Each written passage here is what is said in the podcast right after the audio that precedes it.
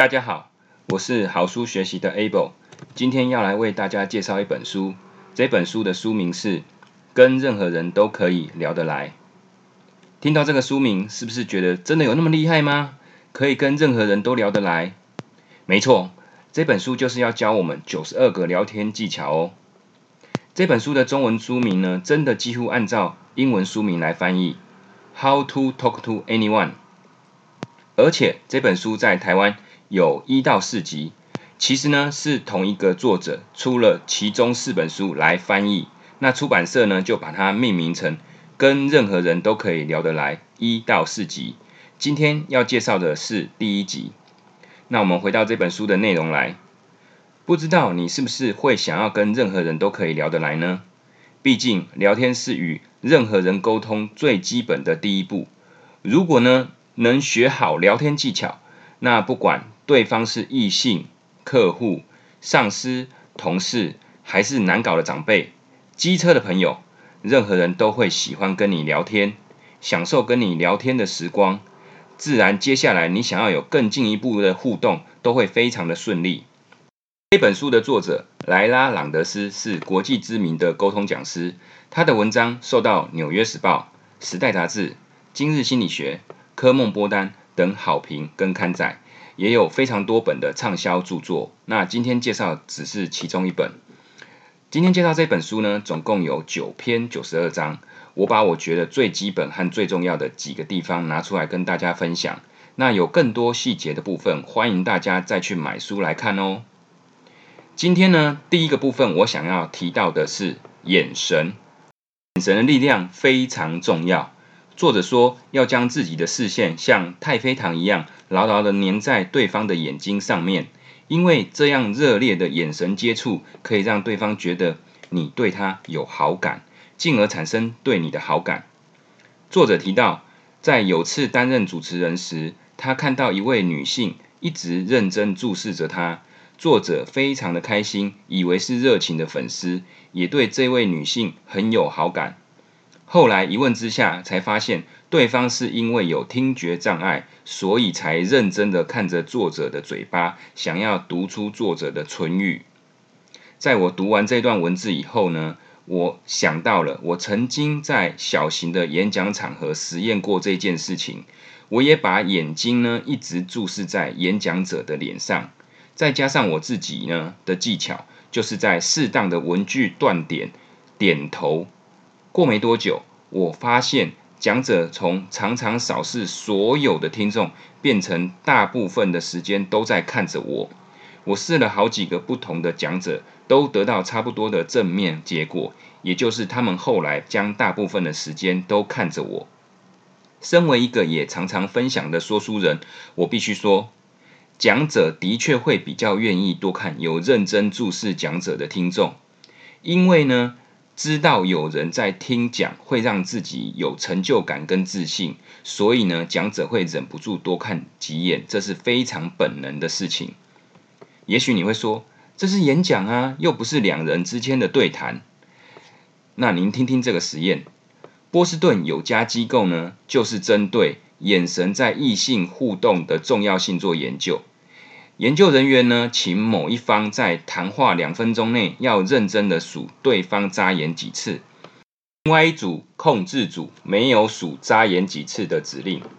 结果发现，有数对方眨眼几次的那一组，被数眨眼睛次数的人，会对对方比较有认同感和亲切感，因为在认真数眨眼次数时，人就会认真的看着对方眼睛。而被看的人就会对对方提升好感。这一段有点饶舌。简单来说，实验结果证明，当你认真看着异性眼睛时，就会让对方对你提升好感。实际上，当我们对另外一个人有兴趣或有好感时，本来就会很自然的认真注视对方的双眼，对方也能从眼神中感受到我们的专注跟认真。所以，如果能有意识的让自己把视线专注在对方的眼睛，就能快速又直接的让对方产生认同感和亲切感哦。第二个技巧，我要讲的是视觉化想象。什么意思呢？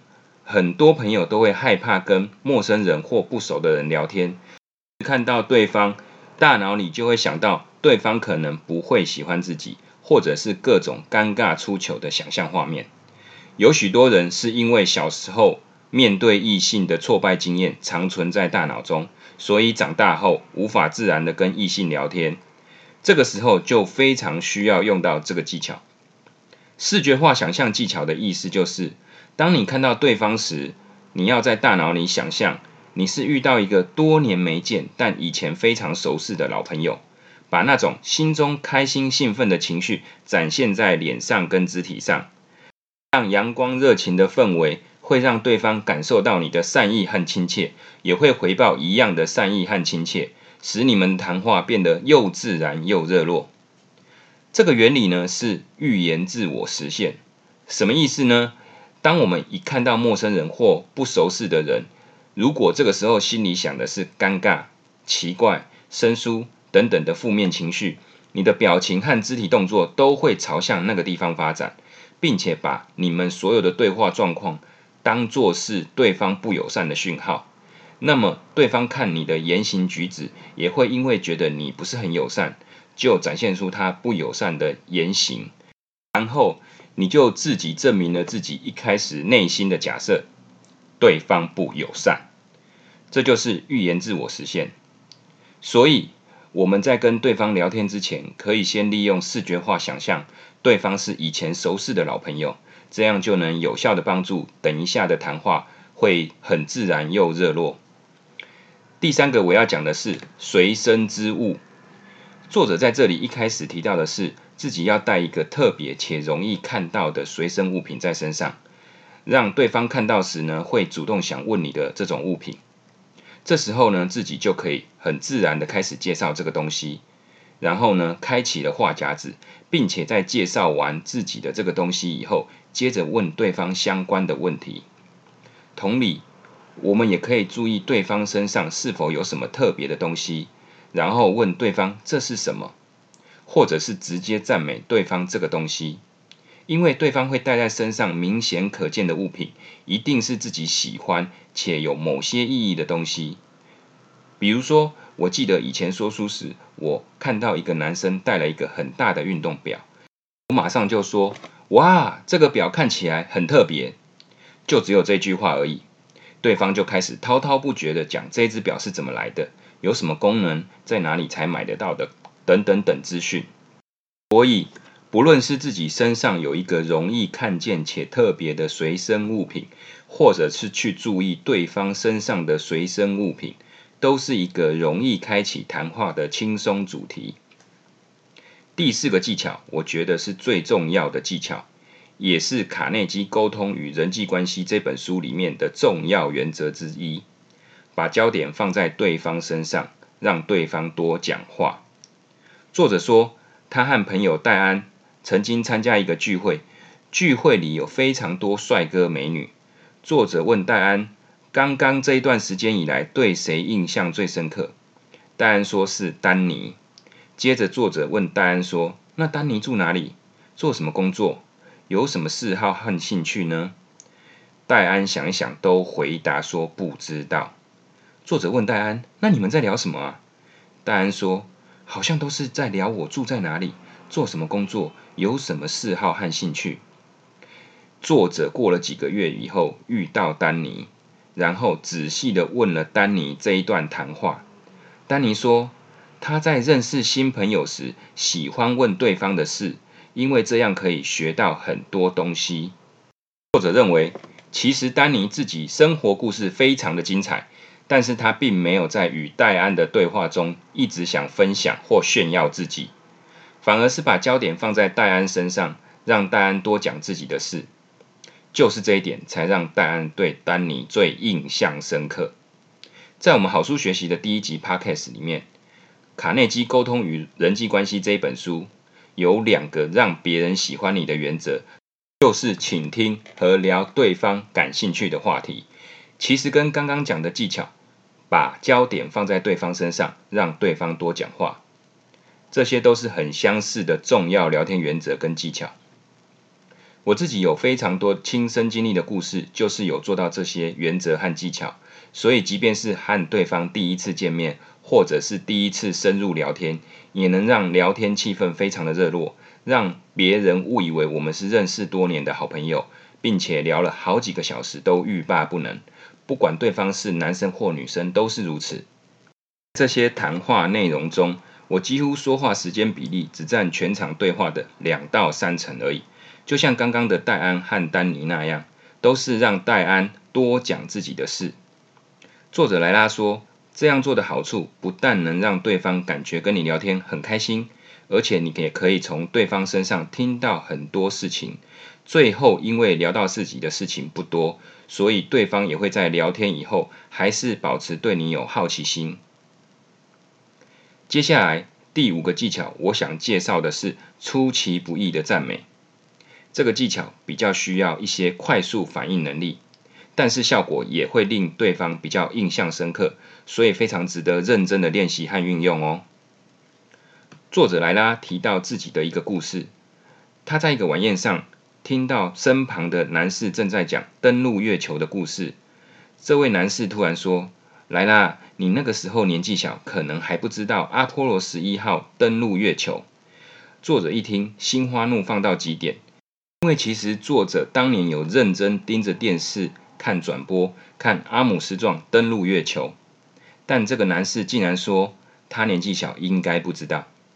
事实上，这位男士是知道作者莱拉的实际年纪，只是他这么顺口的说出来，会让莱拉很自然的几乎相信自己就是有对方讲的这么年轻。这跟他直接告诉莱拉“你看起来好年轻哦”是完全不一样的赞美感觉。所以作者莱拉一再强调这段话，让他有飘飘欲仙的感觉。这个技巧的主要精神就是把赞美放在正常的语句里面，而且很自然的把它说出来，让听的人也很自然的听到心里面以后，才发现原来这是一个赞美，然后会造成对方印象深刻。举一个实际案例，大家不是最常说早餐店老板娘都会叫客人帅哥美女吗？我听过朋友说，有一次他带侄子去买早餐，然后早餐店老板娘看到他们以后就说：“这是你儿子啊，都长这么大了。”我朋友会说：“不是，这是我侄子。”早餐店老板娘说：“我想说，这小男生长这么帅，一定是你儿子啊。”朋友听了就觉得很开心，因为这也是一种称赞他长得帅的意思。而且这跟直接被叫帅哥是不一样的感觉，所以让他印象深刻。注意到以上这段对话，早餐店老板娘并不是直接夸我朋友帅，而是说小男孩长这么帅，以为是他儿子，间接就是在说他帅的意思。所以这样的赞美并不能直接称赞对方，而是要透过其他的说法来表达相同的意思。因此我才说。这需要一点反应能力，但是它的效果也是最令人印象深刻的哦，值得大家好好的练习。以上五个聊天技巧，就是我从跟任何人都可以聊得来里面特别挑出我觉得很重要的部分来分享给大家。本书还有其他八十多个非常细致而且丰富的聊天技巧，甚至包含了讲电话跟去派对时的讲话技巧。值得让大家去找书来看看。最重要的是要有意识的把这些学到的聊天技巧拿到现实生活中，不断的练习和运用。以后不管是面对异性、客户、主管、同事，或者是陌生人时，都可以很轻松自然的跟任何人都聊得来哦。我是好书学习的 Able，我们下次再会。